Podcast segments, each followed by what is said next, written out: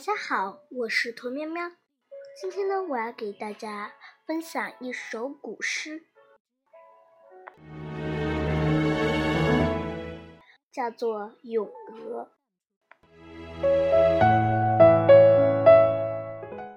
《咏鹅》骆宾王。鹅鹅鹅，曲项向天歌。白毛浮绿水，红掌拨清波。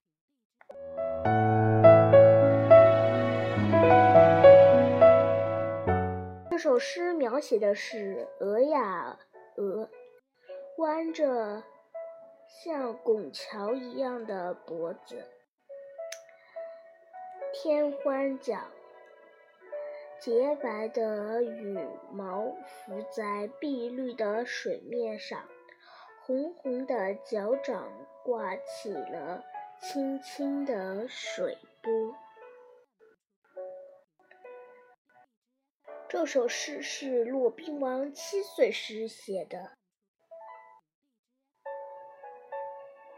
诗中鹅游水时的形象和悠然的。